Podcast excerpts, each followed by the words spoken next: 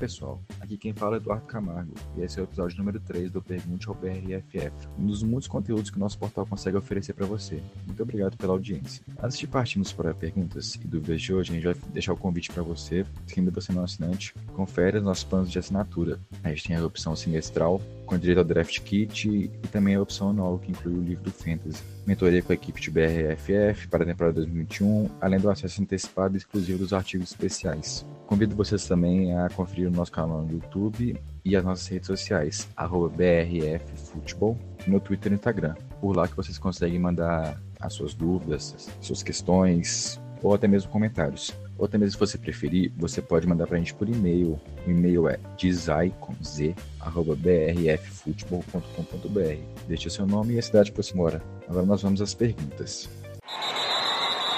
A pergunta número 1, um, ela foi enviada pelo JHBR no Twitter. Com a lesão do Lakers, qual running back dos Rams você acha que deve liderar as corridas do time?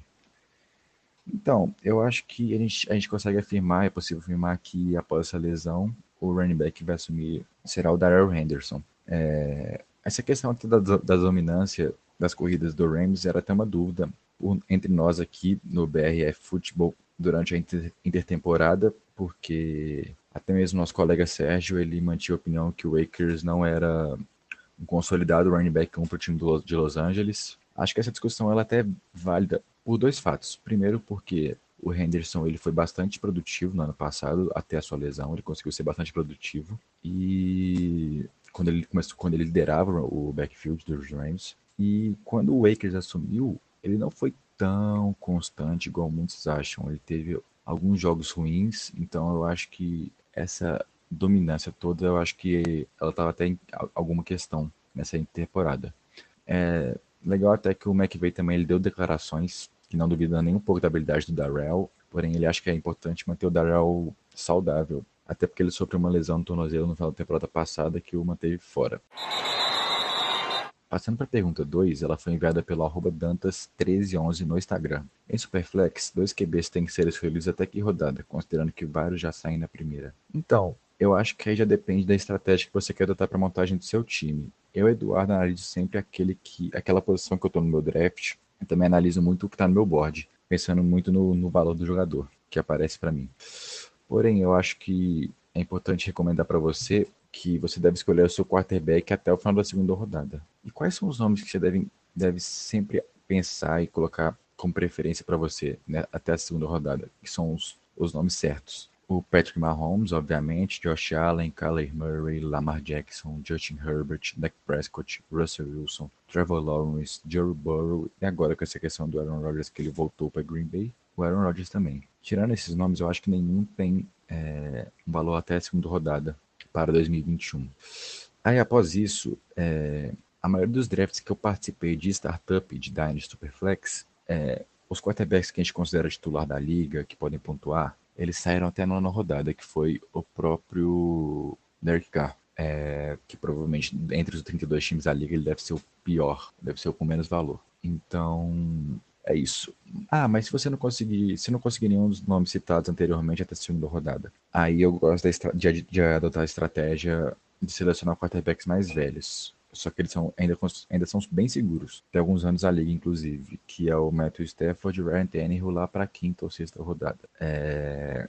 Por último, eu ainda acho válido a estratégia que eu até mesmo utilizei numa liga, na última liga que eu fiz um startup, que é a estratégia de você garantir ou um Trey Lance ou um por, Josh Fields por volta da rodada 6. Aí a partir daí você começa a trabalhar com os nomes tipo Carson Wentz, Kirk Cousins, Baker Mayfield, que são quarterbacks que não são tão badalados para fantasy, porém consolidados e com uma, uma boa idade ainda. Eu acho que é importante destacar nessa, nessa estratégia que conseguir um QB mais velho é, é bem essencial, porque você consegue garantir dois titulares para 2021 titulares sólidos, como por exemplo, desses QB mais velhos, um Matt Ryan, o próprio Tom Brady, até um Ben Roethlisberger, mesmo tendo valor bem, um pouco abaixo dos dois, ele consegue produzir ainda. Aí ainda vai ter esses dois para produzir em 2021, ser titular, porque provavelmente você não vai ter um Fields ou Trey Lance para 2021. Porém, esses dois novatos, para os próximos anos, têm um grande futuro.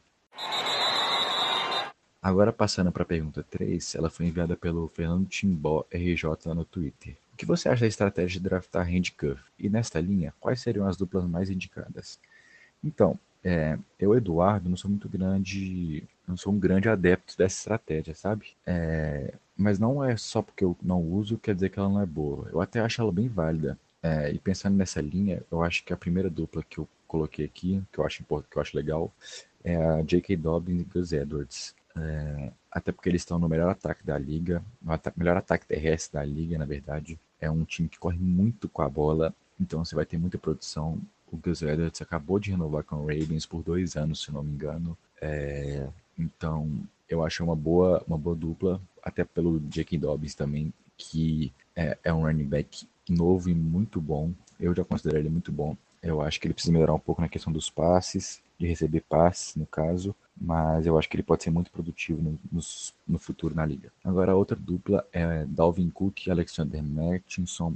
Eu acho que o Madison, acho que foi, é, voltando a falar do nosso copeiro Sérgio, nosso amigo Sérgio, ele mesmo levantou essa questão do Madison não conseguir produzir a altura do Cook, não tem sido aquilo que a gente esperou quando o Cook esteve fora. Só que eu acho que, é uma, acho que ainda é válido. Eu ainda acredito um pouco no Mattinson para substituir o Cook quando for necessário, até pelo Dalvin ter uma questão de saúde, que ele não consegue ficar saudável todos os 16 jogos em alguns, algumas temporadas, então eu acho válido. Eu acho que agora, falando da, da, da do handcuff mais subestimado de todos, na minha opinião, lógico, é, quando eu estava estudando para poder fazer esse. Eu estava até estudando para poder fazer alguns handcuffs nas minhas ligas, eu achei esse que é o do Saquon Barkley e o Devontae Booker. É, porque o Devontae Booker teve alguns jogos interessantes por Las Vegas em 2020. É, ele é um cara que consegue receber a bola, além da questão de da questão da saúde do Barkley, né? Que ele não sabe como que ele vai voltar da questão da lesão do ligamento cruzado. Mesmo a gente sabendo que ele vai dominar tipo 95% desse backfield,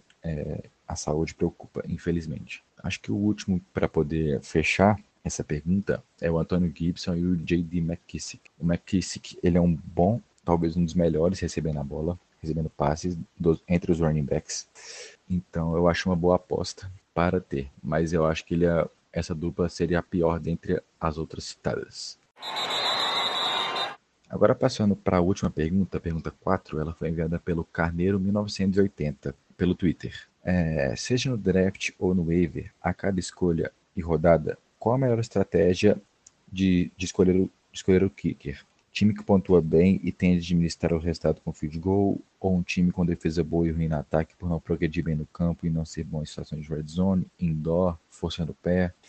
Então, sinceramente, eu sempre utilizei a estratégia de selecionar um kicker por waiver, por, por semana no waiver, por semana. A cada semana eu escolhia um. É, eu sempre olhava contra quem o, o time vai jogar, visando bastante até a defesa adversária. Se o time como um todo tem a chance, se o time do kicker como um todo tem a chance de pontuar, ele enfrenta uma defesa mais fraca, eu fico bastante de olho nele. É, mas a, pensando nessas questões anteriores que você citou, até de indoor, força do pé, administrar o resultado com goal, o time, o time tende a administrar e tudo mais, eu acho isso muito detalhado e eu, Eduardo, nunca trouxe para as minhas escolhas de kicker. Mas ainda, ainda recomendo, se você acha que você acredita bastante na importância de selecionar um kicker, é, escolher aqueles que têm sido bem regular, regulares ao longo dos últimos anos, como por exemplo um Justin Tuck, Harrison Butker, Will Lutz, Matt Prater, ou até mesmo Greg Zerline, beleza?